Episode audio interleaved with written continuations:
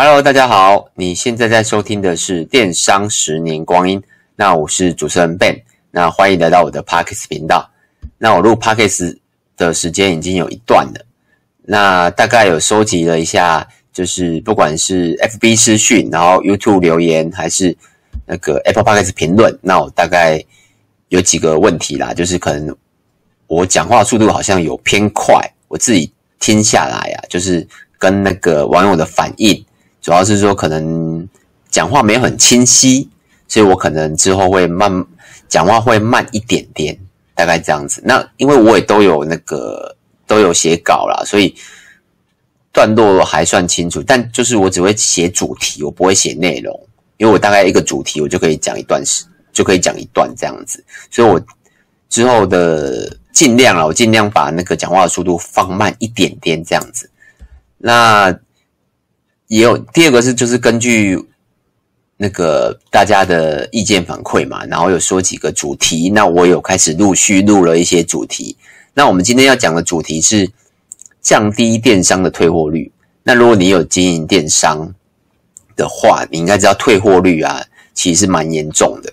那我今天要讲的是退货率，然后不是讲那个 Seven 的未取率。那如果大家有对 Seven 未取率，有兴趣的话，也可以 Apple Podcast 留言给我一下，让我知道，哎，这个主题你们有兴趣。那因为我们有也有反复的测试啊，Seven 未取率是有一些小技巧是可以解决的，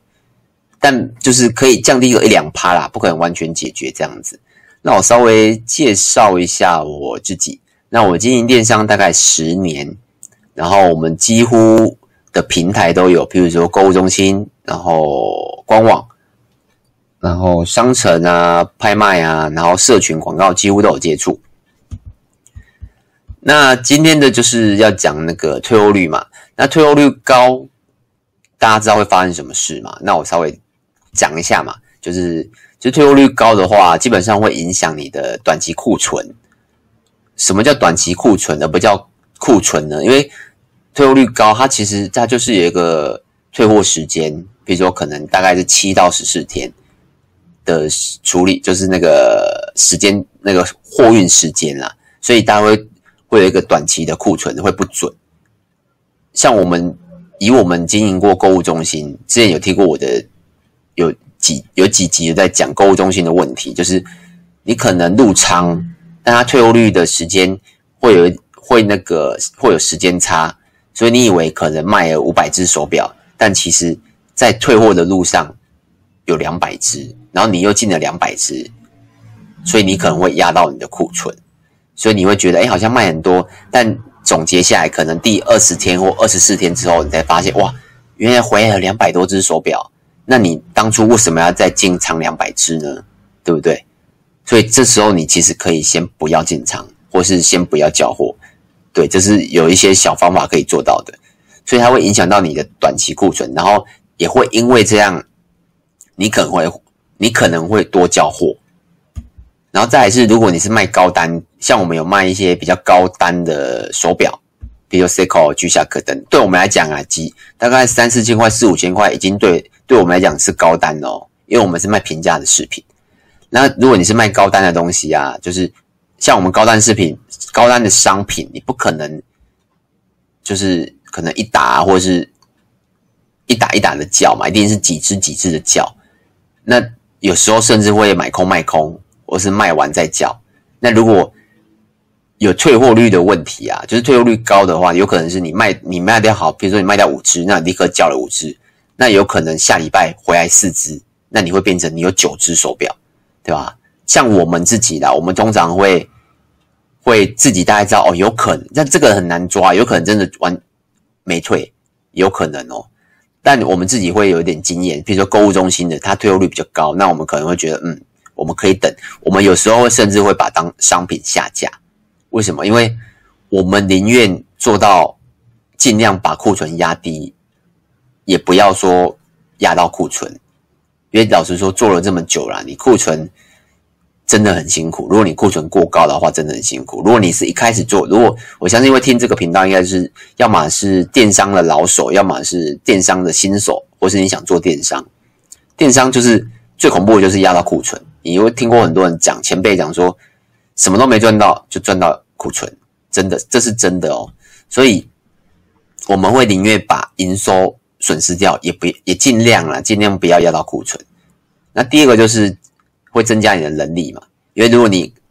你一个月卖五十只手表，跟一个月卖两百只手表，它的能力是不一样的。你必须要出货，然后出货后如果退货率高的话，那我就是必须要退货。那如果还有一些就是，譬如说你要出货，你要就接下来讲的就是那个运费跟包材的支出，因为运费啊，就是如果是那个其实那个法律规定是它是可以免费退换货，那基本上运费也是由卖家支出，你不可以去跟那个买家去说哦要扣除你的运费。我知道有些拍卖平台会这样子啊，但如果你是公司经营的，基本上不会做这件事情。所以基本上运费都是店家吸收，所以等于是你要吸收运费，然后再来是包材，你也必须要吸收，因为有些东西像破坏袋，这不用讲，破坏袋一定是不能用，那破坏袋一个也是要两三块啊，对不对？如果大一点的可能四五块，四到五块啦，然后还有一些耗材胶带啊，什么那个贴纸啊、纸箱啊，有些灯有些东西是无法回收的，所以这些都是钱。那刚才讲的能力，能力你出完货，如果他收货当然是很好，可是如果他退货呢，也是很麻烦。如果你是有用那个 ERP，就是那个进销存系统，那如果你用 ERP 的话，那你就必须要再消退。那消退的话，你再就是要归档，那归档必须要整新嘛。如果不管怎样，基本上都一定要整新啊。那整新。有分几种嘛，就是可能是真的是完好如完好无缺嘛，那你就直接归档。那有些可能是有稍微需要整新一下，那也必须要花一点时间。所以人力跟运费还有包材支出，基本上运费高，哎，退货率高啊，其实是一件很麻烦的事。那再再这一点是我觉得心理层面啊，就是自以为的生意很好，这个其实如果。像如果你已经你已经经营电商一阵子了，然后也有请人的，老实说你不太会再碰到包货的事情。那你可能会知道，就是哦，这今诶今天有出了几件货这样子，或者是比如说黑猫几件，然后那个 seven 几件这样子，你不太会碰到包货的事情。然后有时候退货的时候，你也会没有看到，因为退货就是一个礼拜来一次嘛。那如果小姐处理掉，你也不会看到。所以你会以为生意很好，而且你不可能每天在看业绩。通常我看业绩是大概可能半个月、一个月看一下。那退货退货的报表差不多都是一个月看一次。为什么？因为你看半个月没有意义啊。所以我都是看一个月的退货报表。所以有时候你会可能会以为自己生意很好，但其实不是。你可能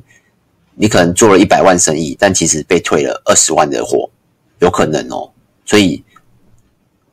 这个我觉得心理层面很重要。那再来就是讲我们的重点，就是如何有效的降低退货率。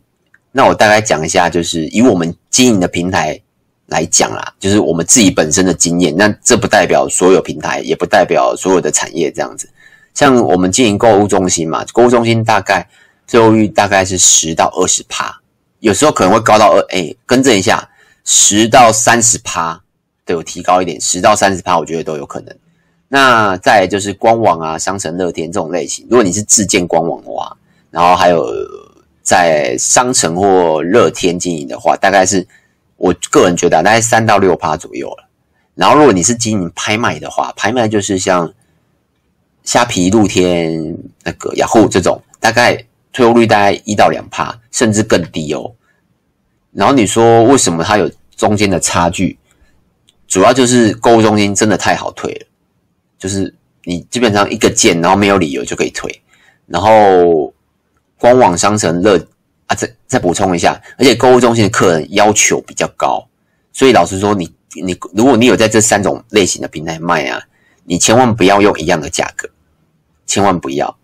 为什么？因为你要把你退货的成本算进去，所以如果你有在购物中心卖，你价格一定要高一点。那再来就是官网商城乐天这种类型的。他我诶、我刚刚我忘记我讲到哪里，不好意思。他就是退货率大概三到六趴嘛，然后再来是拍卖嘛，拍卖就是更有时候一到二，但有时候更低。那我我个人觉得啦，拍卖的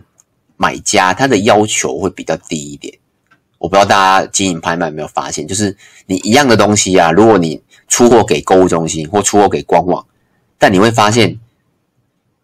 有可能被退哦。可是你出货给拍卖，他们却可以接受，而且每个都说好棒棒，对吧？就是我们有发现这个逻辑，所以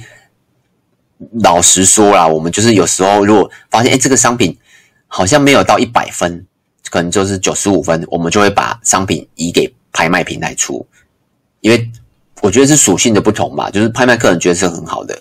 这是一个小小撇步啦，这样子。那再来就是就是要讲重点，就是如何降低退货率嘛。第一个，我是觉得图文绝对要相符，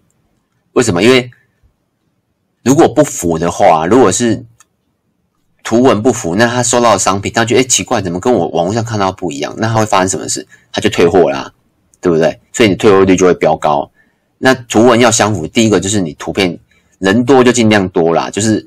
第一个图片人多就尽量多，然后各角度都有都有。比如说像我们拍照，我们都会拍一个转圈圈，就是一个转，我都会常跟我们的那个摄影师讲，就是转圈圈的概念，就是你转一圈，然后再上下这样子。基本上就是可以三百六十五都可以看到，那再来是网就是图文嘛，就是他才不会收到说跟跟照片不一样，让他觉得没送没送他就想退货。如果是购物中心，他就会没送，那可是对不对？那就退货就比较高。那再来就是有缺点就要说，或是本身商品它的特性就是这样子，你就要说。举例像我们卖袜子跟耳环。那袜子跟耳环是法律有规定的哦，就是它是不能退换货的。为什么？因为它是贴身物品，你应该不会想穿过穿，你应该不会想要穿到之前人穿过的袜子跟耳环吧？因为它就是卫生嘛，而且现在疫情关系，怎么可能让你退换货？所以它法律是有规定的。但你说每个人都知道吗？其实不一定。所以我们。图片呐、啊，或者是文案呐、啊，我们都有太，我们都有特别强调，你你购买的袜子是无法退换货的，那就是购买前注意一下这样子。而且我们呃虽然没有标示的非常一百分明显啊，但我们会可能标个两三个地方这样子，就是即使就是一就是我们先先君子后小人啊，我们先都会标到让你就是不可能，你不可能标到整。占住整个页面嘛，对不对？但我们还是会标到可能你看得到的地方啦，而且字也是够大的，你绝对看得到。那再来就是，如果客户真的反映的话，说，诶，我想要退货，那我们有也也有个理由可以跟他说，哦，我们其实有写哦，对吧？就是这个就是所谓的商品特性。那再来就是客户没有相关的知识，嗯，知识应该是对对，应该是说知识，因为每个人的产业不同。举例，如果你是卖棉被的，或是卖枕头，你跟我说，哦，这个枕头，或是这个棉被，或是这个床垫是用什么针织法，然后几层几层，其实我都不懂。然后羽毛是什么，基本上我也不懂，对不对？然后像我们，像我们有卖手表，那我们就会告诉客人说，哦，手表的防水系数，那手表其实有分手表那个防水系数嘛，比如说生活防水三 ATM、五 ATM、十 ATM。二十 ATM，对，就是就是有点也不知道专业术语啦，就是上网查就知道。但我们就很明白的会告诉大家说，哦，这只手表就是生活防水，这样子。但有些人连生可能连生活防水都听不懂，那我们就可能会再解释一下，这样子。就是你，我们都会在网页上面写，告诉他这只手表的防水系数是多少。那再来就是像手表也有电池的问题嘛，那有些人会觉得，哎，电池。我怎么可能收到三个月就没电，四个月就没电？那其实电池是没有在保固里面的，有些人会不知道哦，所以我们也会写告诉大家说，哦，电池是没有保固的。那甚至有些，譬如说，呃，像我们还有卖皮带，那皮带我们也会告诉大家说，就是你购买之后啊，你必须你要剪裁或是什么，你必须要自己到外面，或是去，或是自己去修改。为什么？一样嘛，就是如果你修改了，我我们怎么帮你做退换货服务呢？所以有缺商品如果有缺点或有特性，在网页上能尽量写就尽量写，才不会导致退货率的产生。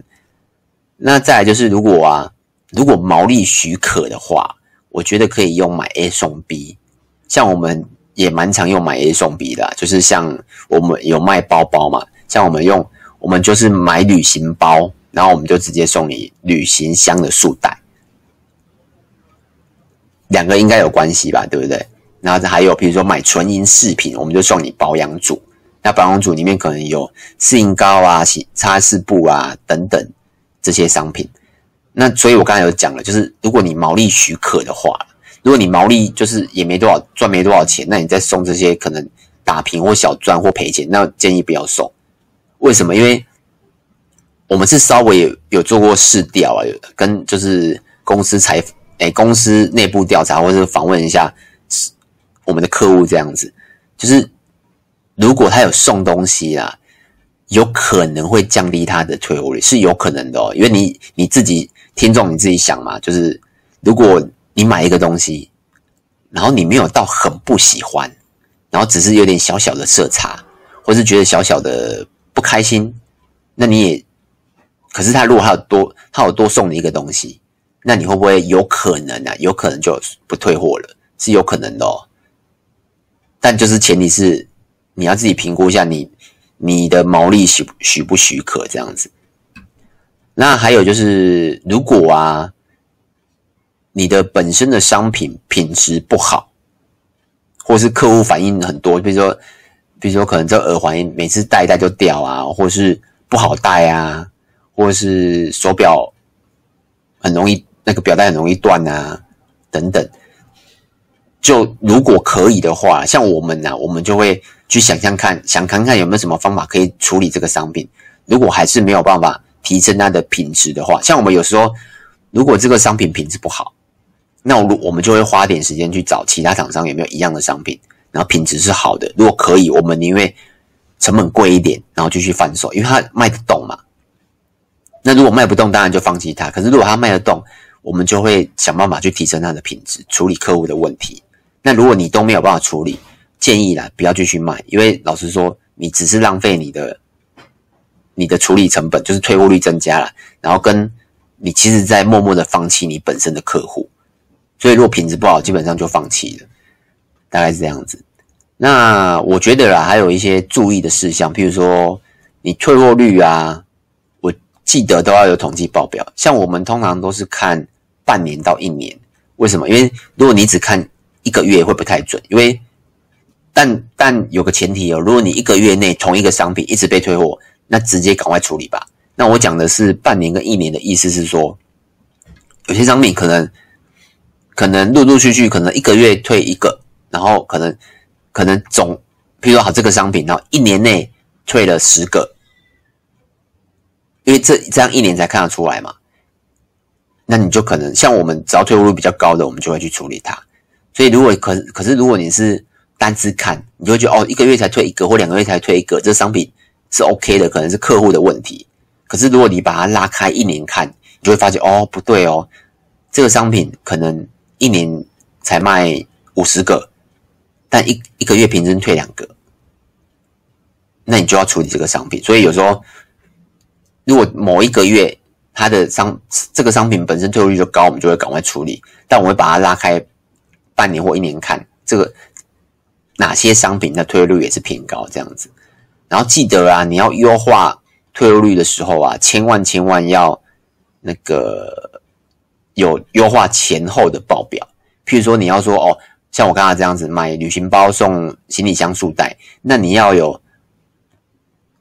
诶购买束诶送束带前的数据跟送束带后的数据，你这样才有办法知道，诶你送这个商品到底有没有效。那为什么我敢说有效？因为我们测试过嘛，大概的确是降了退货率，是降了，应该有五到，应该有五趴左右，哦，对吧？所以你看，原本可能原本十趴降到五趴，是很不错的一个数据。所以一定要有退那个优化前后的数据，大概是这样子。那今天也差不多这样，那我就稍微讲一个小结论。那小结论就是以我们的经验呐，啊。购物中心的退货率很惊人，对，那我就是建议啦，小撇步就是可以多善用 A 买 A 送 B 嘛，因为你如因为购物中心通常我们的价格会拉比较高，所以它有基本的，它利润获取会比其他平台好哦。所以如果可以，就是买 A 送 B，因为我我们有发现呐、啊，就是购物中心的客人，应该也不是说贪小便宜吧，我也不清楚诶。他就是我们其他平台比较少，比较少用少用买 A 送 B，但购物中心我们比较常用买 A 送 B 的方式去做。那的确，大概有七成左右都有可能会成功的降低它的退货率，而且我们的数据都是拉可能三个月、三个月这样 A/B test，的确是有成效的这样子。那最后就是千万不要为了营收而不看退货率这个数据。这个很重要，就是有些可能你是电商老板或是主管，就是生意很好没错，但如果你你不去看退货率这个数据，基本上你做生意就是要赚钱嘛，那你基本上退货率高你就不会赚钱，这是真的，对，大概这样子。那如果有什么问题啊，就是一样，欢迎到我的那个 FB 或 YouTube 找我，那我的名字都是电商的十年光阴，那希望大家就是也给我一个那个。五星评分到那个 Apple Podcast 帮我一个评分，然后最近有一个评分是一分，但他没有留言，对啊，害我有点小小小的气馁啊，对啊，如果你也是这个频道的听众，那可以希望可以给我一点鼓励，然后帮我评分一下，让我继续有动力录下去，因为这个不是我的本业啦，然后然后每次也是要花一两个小时，特别哦，花一两个小时要写稿，然后再。就是要录制嘛，虽然我没有剪辑啦，但老实说，有录过 Podcast 的人也知道，就是主题啊，还有写稿啊，录音基本上也是蛮花时间的。就是希望大家给我一个五星评分，这样子给我一个鼓励，那就这样子喽，拜拜。